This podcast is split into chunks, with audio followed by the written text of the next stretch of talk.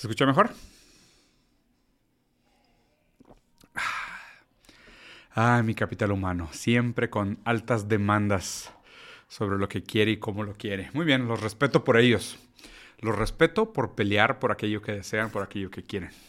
Habiendo dicho esto, este, un gusto estar con ustedes por acá. Como es lunes, de costumbre, vamos a hacer un poquito de live review de noticias para ver qué está pasando con el mundo y platicar sobre un par de temas que me parecen interesantes, aprovechando el, el escenario que se presenta con el review de noticias, ¿vale?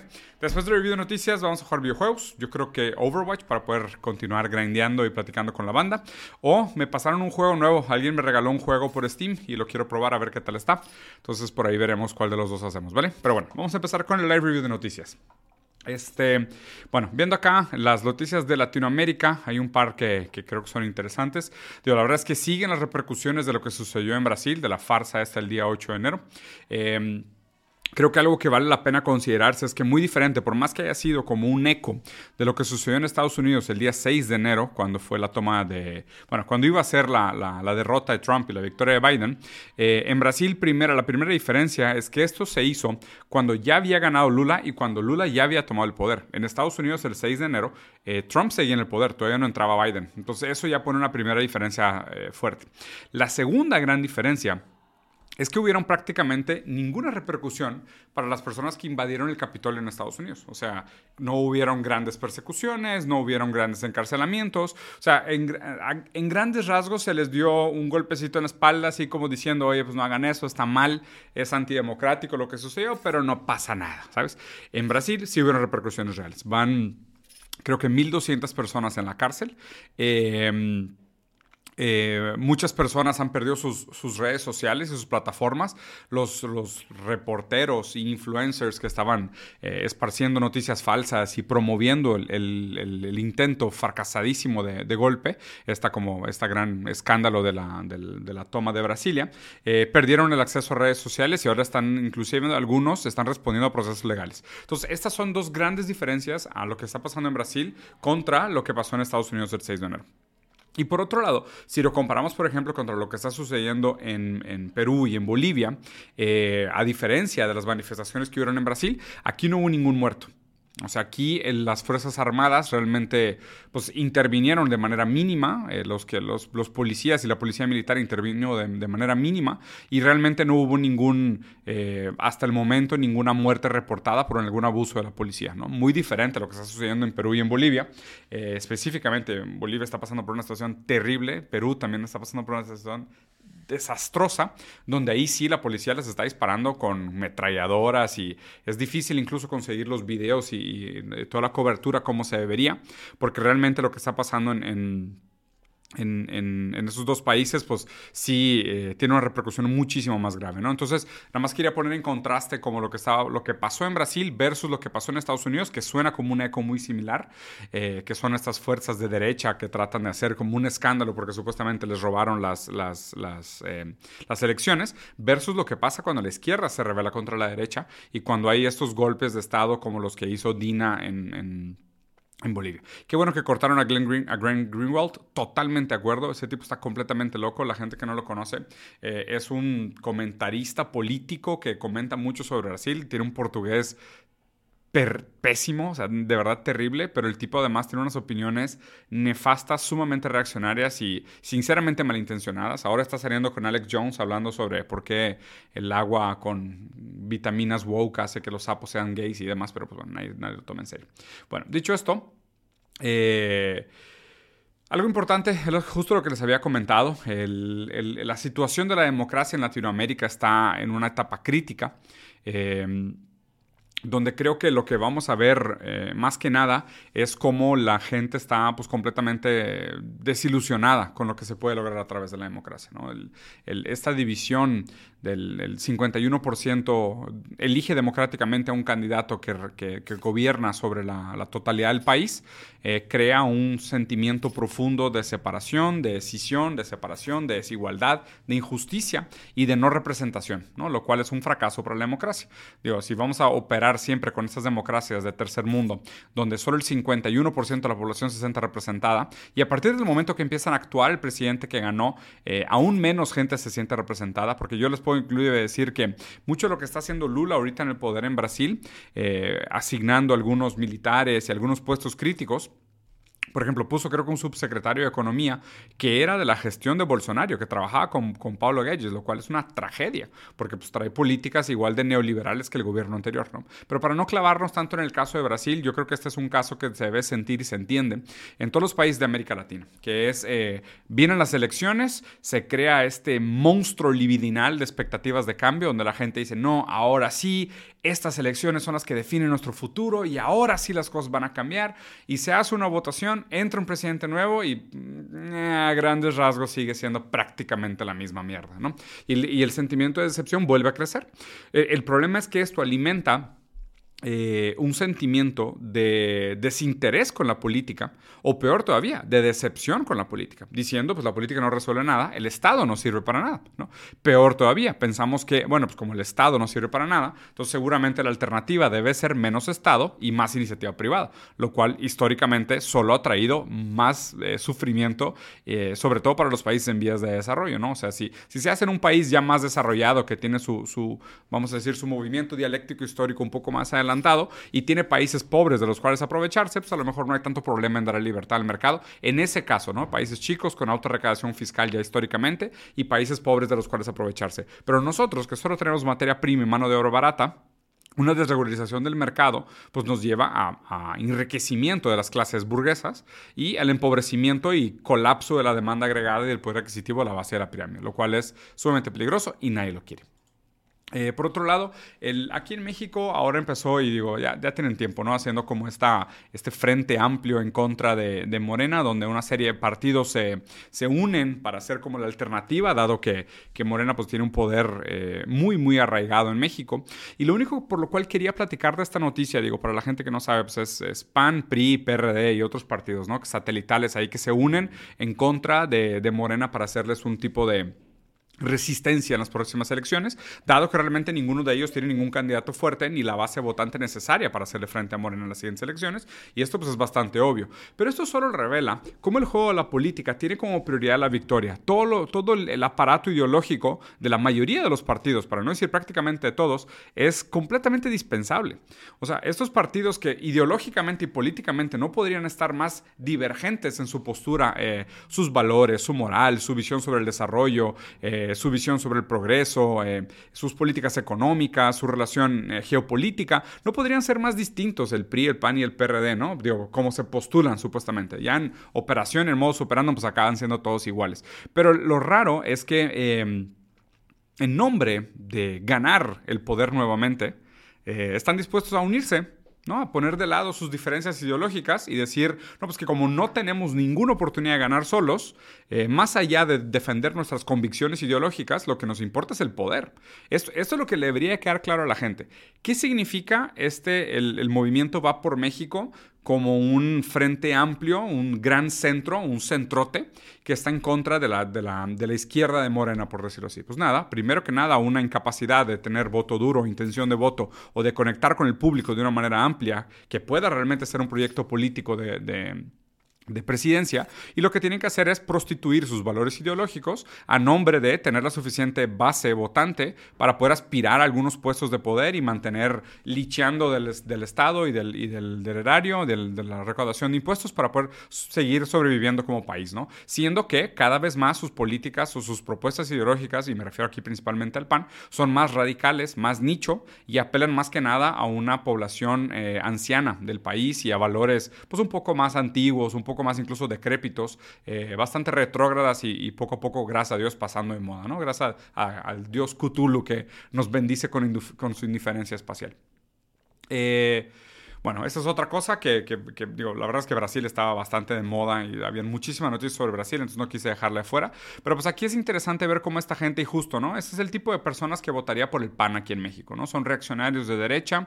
Eh, que creen que el, que el, ejército está del lado de ellos, que, el, que, el, que, las fuerzas están del lado de ellos, que el bien está al lado de ellos, defienden valores como patria, familia y libertad, siendo que muchos de ellos, este, no sé, no, se la pasan mentándole la madre del país y eh, tienen segundas y terceras esposas o hijos fuera del matrimonio y no, no, saben definirte libertad. Pero supuestamente esos son los valores que defienden, ¿no? Patria, familia y libertad. En el caso específico de Brasil, sintieron una gran decepción porque según ellos el ejército estaba de su lado, pero pues en el momento de, ejecutar esta su, su, fiesta infantil de fin de semana, se dieron cuenta que no, que el ejército pues no estaba del lado de ellos y aunque, aunque sí habían algunos eh, militares de alto rango que, que sí estaban apoyando el movimiento bolsonarista, no eran suficientes ni estaban lo suficientemente bien organizados para llevar a cabo este sueño mojado de tomar el país simplemente por ocupar las salas donde se toman las decisiones de poder.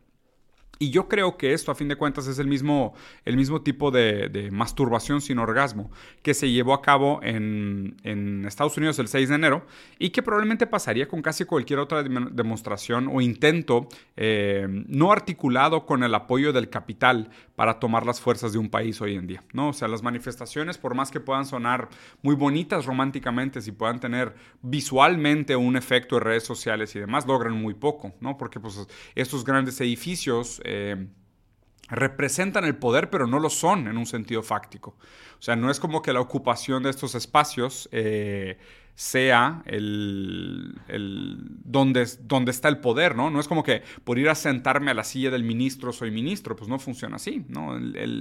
la desinformación del público, eh, la cantidad de noticias falsas que reciben y esta paranoia que se alimenta en redes sociales sobre, sobre cómo funciona la política, lleva a estas personas, cabezas de meme, a tener una versión pues completamente distorcida de la realidad. Y es, y es bastante deprimente ver cuando se tienen que chocar con la realidad, pues pues es muy triste, ¿no? O sea, no, no sobra absolutamente nada. Bueno, pasando a RT, que siempre es divertido por lo que está sucediendo, digo, obviamente el, es, es, una lástima ver, ¿no? Como la cantidad de gente que sufre en, en, Ucrania y seguramente también soldados rusos que deben de estar muriendo en este conflicto armado. Eh, este nuevo conflicto se siente como un Afganistán 2.0 para Estados Unidos. Digo, una de las guerras, guerras continuas que tiene Estados Unidos para justificar su industria bélica, la producción de armas y la... el, su, manera de exigir o de imponer su fuerza geopolítica en el mundo. Eh, pero poco a poco vemos cómo esto se desliza en la social espectáculo a un segundo o tercer nivel de prioridad. Cada vez se habla menos del tema. Eh, Zelensky cada vez más es visto como un payaso por la comunidad internacional. Eh, obviamente de la misma manera que se abandonó a Guaidó como un candidato, que, por cierto ese tipo, qué payaso, ¿eh? de la misma manera que se abandonó a Guaidó, que Estados Unidos abandonó a Guaidó cuando ya no le era viable ni práctico ni conveniente, creo que lo mismo va a pasar con Zelensky. Muy probablemente va a pasar exactamente lo mismo, eh, nada más fue que un un payasito que fue conveniente durante, durante un momento y después de esto pues ya no sirve absolutamente ninguna función y va a acabar muy mal, ¿no? Esperemos nada más que, la verdad es que las declaraciones de Putin frente, frente a lo que está sucediendo son bastante fuertes, o sea, Putin dice cosas como, si ustedes quieren desaparecer Rusia, pues Rusia va a desaparecer el mundo, porque un mundo sin Rusia no vale la pena. Sus palabras, no las mías, ¿no? Que son palabras bastante fuertes, horrendas, las cuales nadie debería ni siquiera de considerar como, como viables, pero viniendo de una persona como Putin, malamente no lo dudo. Entonces hay que tomarnos muy en serio lo que está pasando en este conflicto, ¿no? Digo, también quiero pensar que Estados Unidos mide las consecuencias de sus actos y tampoco... Eh, tampoco se metería a probar para ver, ¿no? Si Putin es realmente un, hablador o, si es capaz de, hacer lo que está diciendo, ¿no? Digo, la verdad es que también quiero pensar que un, que un presidente o en alguien que tenga un poder bélico de ese tamaño, en un último momento caso lancen bombas nucleares contra tu país y no tengas absolutamente nada que hacer más que picar el botón para también lanzar las suyas, se me hace que muchos sí le picarían. ¿eh? O sea, yo, yo sinceramente creo que en represalia, en, en señal de venganza, eh, probablemente sí lo harían, ¿no? Entonces, aquí lo que preocupa es este tipo de comentarios, ¿no? Como el del el, State PM de, la Unión Europea, que dice que el conflicto de Ucrania podría llevar eventualmente a una tercera guerra mundial.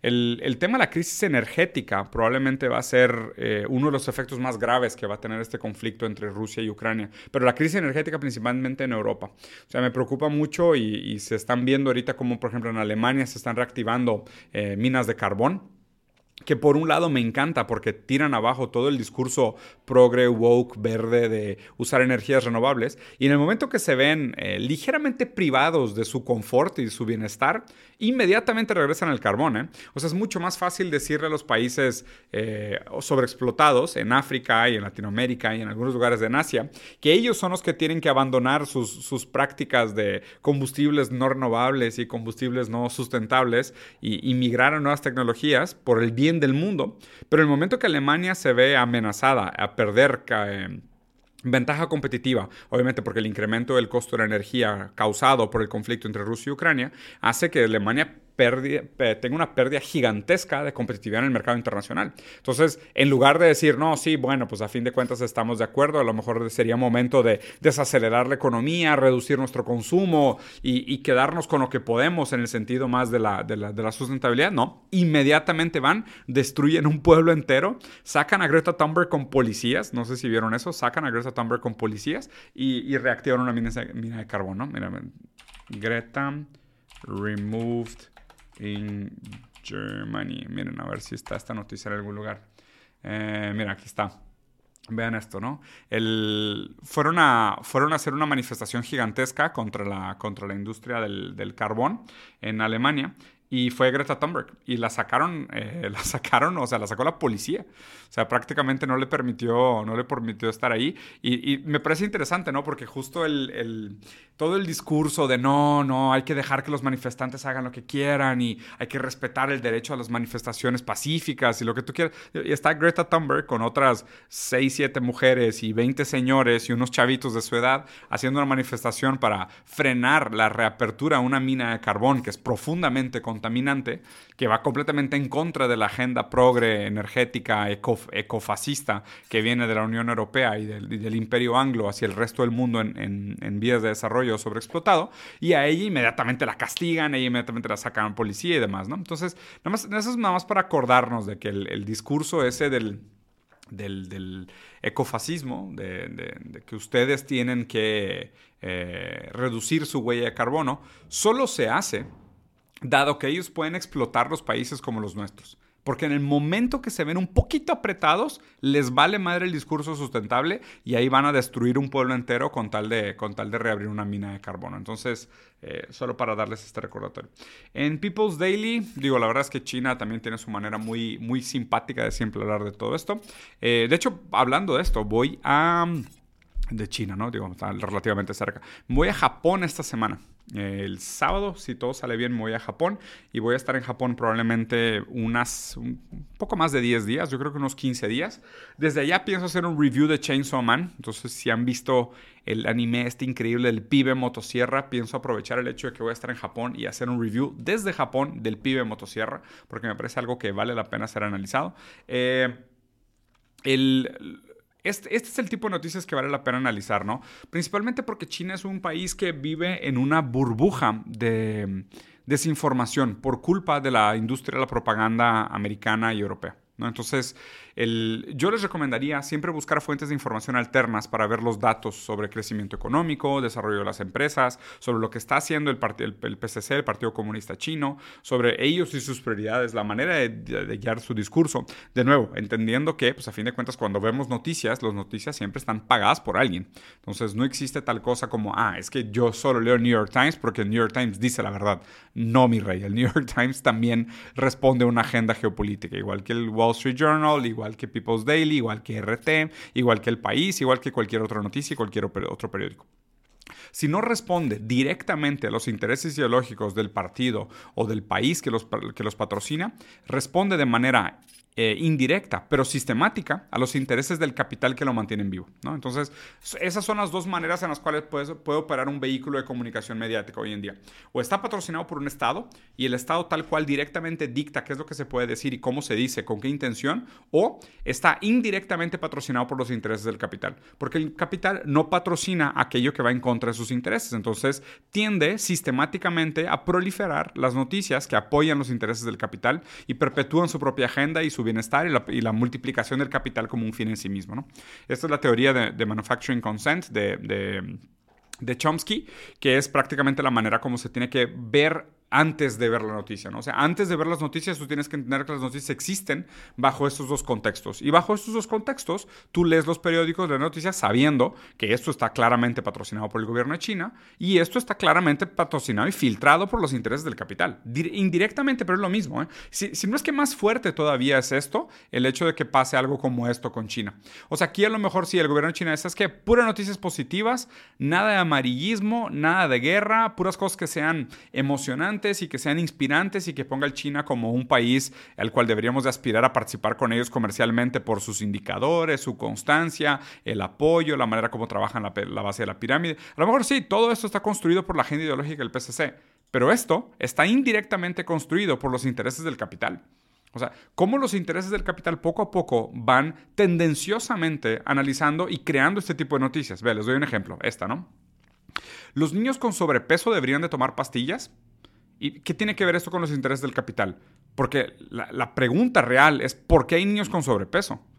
Y la respuesta es que tiene que ver con una industria eh, de alimentación, de productos eh, de, en conservación, de PCC, o sea, de Fast Moving Consumer Goods, FMCG, que están haciendo que nuestros, que nuestros niños sean obesos. Además de una falta de educación, mala comida en las escuelas, falta de espacio para actividades físicas, infraestructura, el encarecimiento sistemático de los alimentos nutritivos y el abaratamiento de las calorías malas pero entonces, en lugar de resolver eso, que iría en contra de los intereses del capital, lo que pasa, alineado con los intereses del capital, es decir, no, tal vez los niños necesitan ser empastillados.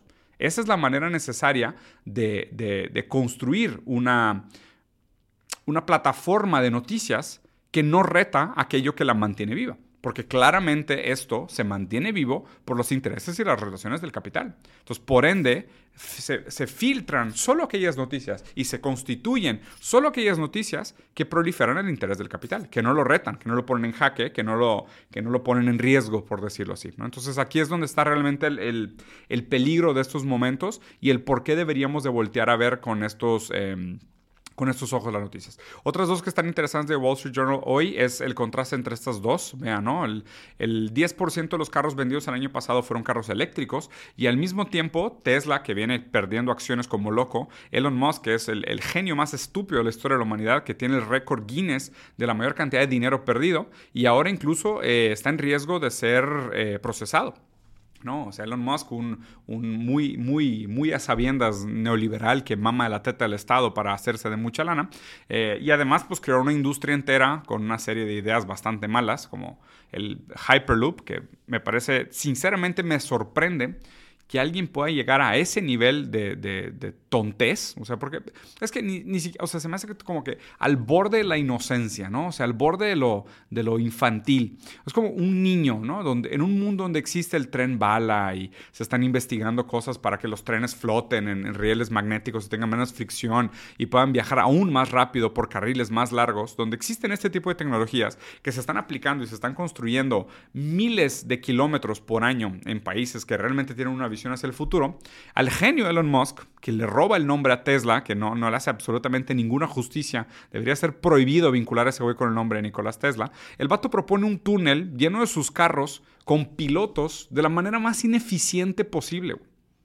Esa es, su, esa es su idea brillante. O sea, no entiendo cómo alguien en sus cinco sentidos defendería a Elon Musk como un tipo genial siendo que es el mismo vato que propuso el Hyperloop. Sinceramente es, es, es, es, increíble cómo algunos animales pueden vivir sin cerebros y algunos de ellos incluso sean humanos. Pero bueno, pasando a New York Times, y esta probablemente es de las últimas que quiero, que quiero analizar. Obviamente, nada nuevo, ¿no? Es Estados Unidos tienen que haber balaceras en escuelas porque pues, es, lunes, es lunes, entonces los niños van a estudiar. Entonces, definitivamente hay balaceras en las escuelas, no hay, no hay manera. O sea, si, si es lunes, es Estados Unidos, hay clases, hay balaceras en alguna escuela de Estados Unidos. Esto es, esto es como es, un sí o sí. Aquí no, hay alternativa. Prácticamente ya ni deberían de poner esto. Deberían casi creo de poner así como un kill count en la orilla, como si fuera un juego de peleas. O como si fuera un juego de, disparos, que podrían arriba así de que cuántos kills llevas. Deberían de poner de que pues, cuántos niños se han muerto en balaceras en escuelas en Estados Unidos los fines, entre semana, porque pues ya es algo demasiado, demasiado común. Obviamente descorazonante, terrible,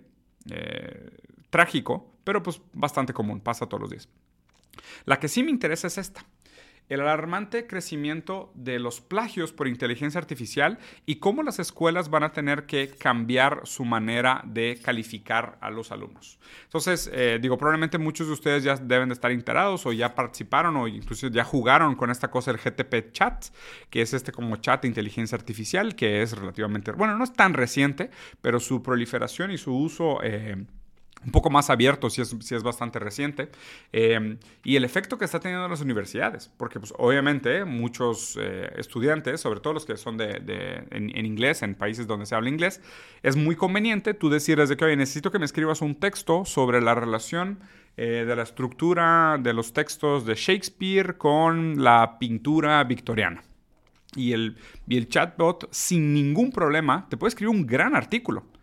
De hecho, inclusive, eh, ya están diciendo que los artículos escritos por, por el GPT chat eh, sacan arriba de 90. En promedio, si tú haces un buen prompt, o sea, si logras sacarle buen provecho al GPT, prompt es la frase que tú le pones para que produzca el artículo, ¿no? Dependiendo de la capacidad que tú tengas de producir una buena frase para el artículo, eh, eh, inteligencia artificial o este, este tipo de inteligencia artificial, que no es tal cual inteligencia artificial, es como, ahorita les, les, explico mi, mi, idea de cómo funciona, eh, mi simplificación de cómo funciona, pero ya está produciendo artículos que sacan arriba de 90, lo cual es, pues, no sé si interesante, preocupante o tal vez un poco los dos.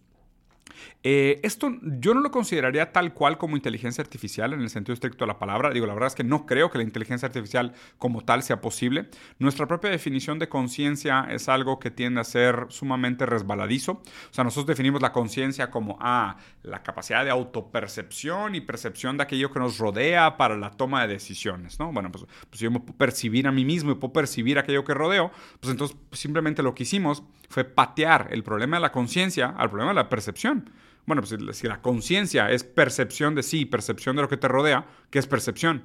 Ah, es la sensibilidad de recibir los estímulos que constituyen una idea abstracta sobre lo percibido.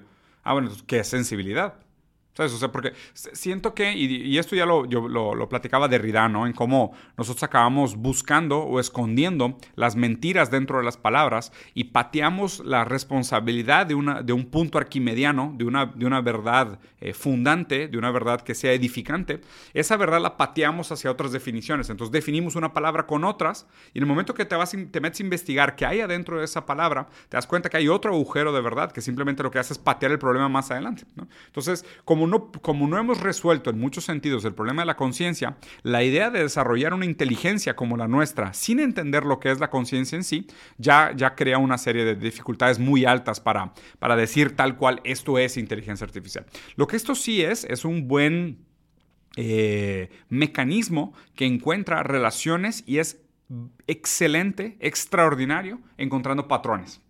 Eh, patrones de correlación entre palabras, correlación entre textos, correlación entre autores, datos, hechos históricos, eh, indicadores, en fin, gráficas. es muy, para eso es muy, muy, muy bueno el GPT Chat. Lo raro también de esto es que el GPT Chat es muy fuerte en el sentido de que está alimentado por nuestro pasado, pero tiene una limitante muy grande para poder producir el futuro. ¿Por qué? Porque vamos a suponer, uno de los escritores más raros de la historia, que es Guattari, el que Félix Guattari, que era el que escribía con Gilles Deleuze. Eh, Deleuze y Guattari fueron los que escribieron Mil Mesetas, Antiedipo, en fin, estos libros muy complicados sobre antipsicoanálisis, ¿no? Pero Guattari, que es probablemente uno de los escritores más raros y más difíciles de leer de la historia, tú le puedes decir a GPT Chat, oye, escríbeme un poema de Sor Juan Inés de la Cruz sobre eh, la pelea entre Piqué y Shakira. Te la escribe. O sea, GPT Chat es, que es capaz de escribirte un soneto al estilo Sor Juan Inés de la Cruz sobre la diferencia entre Rolex y Casio. Eso sí lo puede hacer el GPT Chat. Pero si tú le dices, escríbeme un texto como Watari hablando sobre el origen del deseo, ahí sí no lo puede hacer. Eso no lo puede hacer el, algoritmo porque no hay suficientes patrones repetitivos en el estilo de Watari para hacer esto. Entonces, bueno, ¿qué es la escritura y cómo se relaciona la escritura con el hecho de que ahora estamos entrando a un paradigma donde probablemente escribir ya no va a ser un talento tan necesario, sino que va a ser un talento tercerizado? ¿okay? Entonces, aquí entra el primer detalle que se me hace interesante de este surgimiento de la inteligencia artificial en estos modelos de chats y que puedas tener conversaciones con estos robots. El primer caso es que nosotros cuando aprendemos a escribir, no es que aprendamos a escribir per se, sino que lo que aprendemos a hacer es estructurar nuestras ideas de una manera formal, que sea elocuente, que sea entretenido y que tenga un orden, que tenga una lógica interna, que sea sintético en lo que está tratando de presentar y que tenga rigor de alguna manera en llevar en serio los argumentos que se necesitan para llegar a una conclusión. ¿no? Lo, que, lo que hacemos nosotros al escribir, por ejemplo, un ensayo de cinco párrafos, que es el formato tradicional, es un párrafo de introducción, después argumento A, argumento B, argumento C y conclusión. ¿no? Ese, ese, formato de párrafo de, de texto de cinco párrafos es una de las cosas que se aprende básicamente en la escuela. Pero más allá de aprender a hacer ensayos de cinco párrafos, lo que aprendes a hacer es pensar escribiendo. O escribir es una manera de estructurar nuestras ideas y jugar el juego del lenguaje para poder alcanzar contingentemente algún tipo de verdad dentro del campo semántico del lenguaje que se está usando.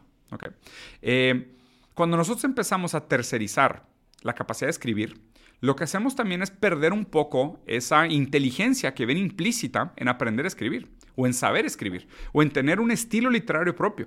Yo probablemente escribo con muchos errores seguramente, pero tengo una manera de escribir, que es mi manera de escribir. O sea, la gente ya lee mis libros y dice, ah, bueno, parece que estoy platicando contigo, porque la manera como escribo eh, es la manera también como estructuro mis pensamientos estructuro mis ideas.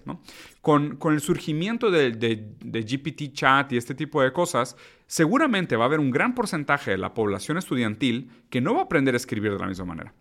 Entonces aquí entramos un poco al paradigma de, bueno, a lo mejor nuestros ancestros fueron creados por el, por el campo de, los, de, los, de las pinturas rupestres. ¿no?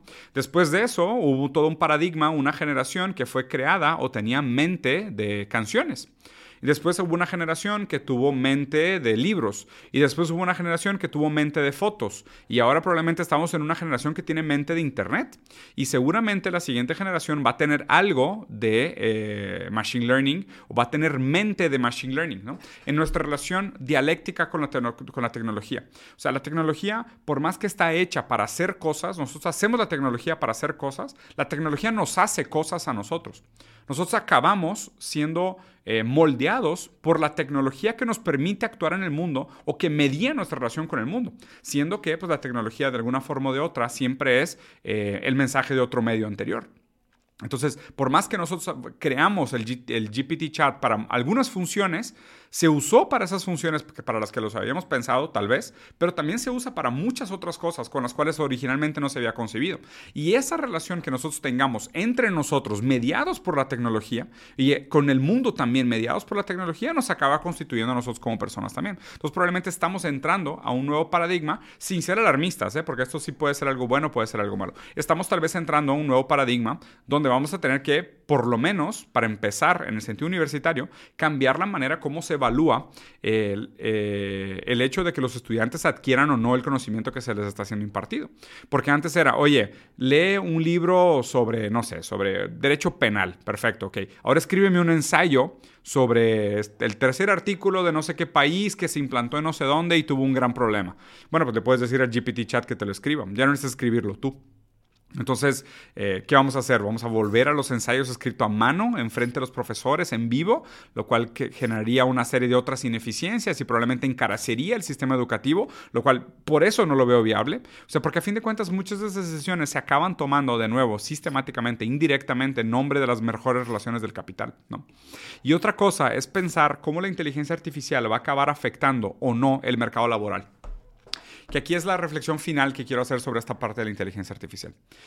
Eh, tendemos a pensar muy tonta e idealísticamente que el avance en la tecnología viene para a mejorar nuestras vidas siempre. Y aunque sí, muchas veces es verdad que con la tecnología mejora un poco nuestra calidad de vida, también históricamente la misma tecnología que se desarrolla para mejorar nuestra, nuestra capacidad de vida o nuestra calidad de vida, acaban volviéndose nuevas herramientas de opresión. Eh, vamos a suponer, por ejemplo, algo que se está viviendo mucho ahorita, ¿no? Relacionando, por ejemplo, al libro este Byung-Chul Han de la Sociedad del Cansancio, Burnout Society.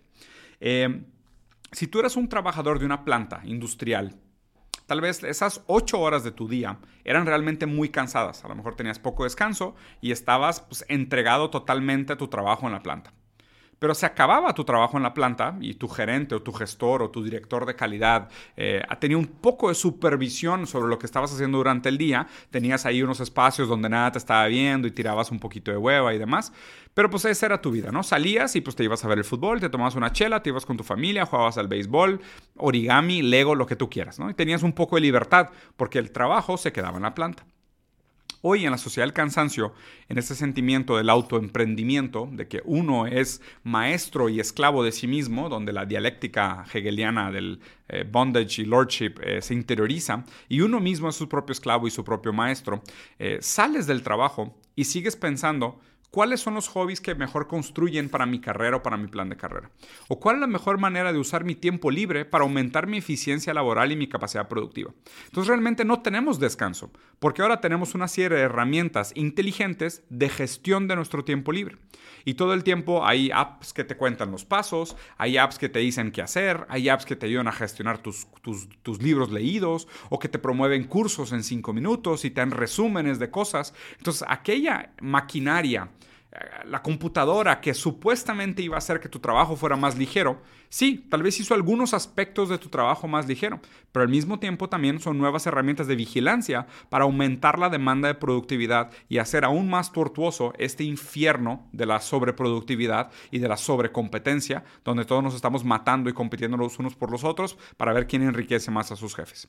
Entonces, mi última reflexión sobre este tema de la inteligencia artificial en forma de GPT chat, que de nuevo no, no considero que sea tal cual inteligencia artificial per se, es que sí, tal vez tenga algunos, algunos beneficios eh, inmediatos y a medianos plazos para, nosotros.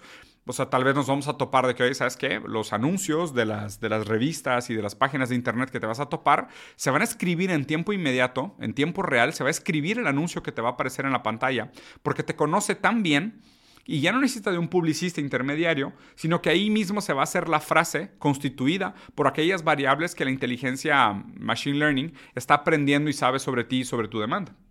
Ese, tipo de cosas probablemente las vamos a ver relativamente pronto. Pero por otro lado, lo que creo que va a suceder también con estas inteligencias es que se van a instrumentalizar y van a acabar siendo usadas para ejercer aún más presión en el manejo del tiempo del capital humano. Así es, capital humano. Nosotros pensamos que la tecnología era emancipatoria, pero mientras la propiedad de los medios de producción esté en pocas manos, en las manos burguesas y en las manos del capital, eh, toda esta tecnología que se desarrolle solo se instrumentalizará para perpetuar y proliferar los intereses del capital, que son el desarrollo del capital como un fin en sí mismo, donde nosotros, el capital humano, somos nada más que una variable más en este gran esquema, en este gran modelo, en esta gran maraña de relaciones entre las cosas. Pero bueno.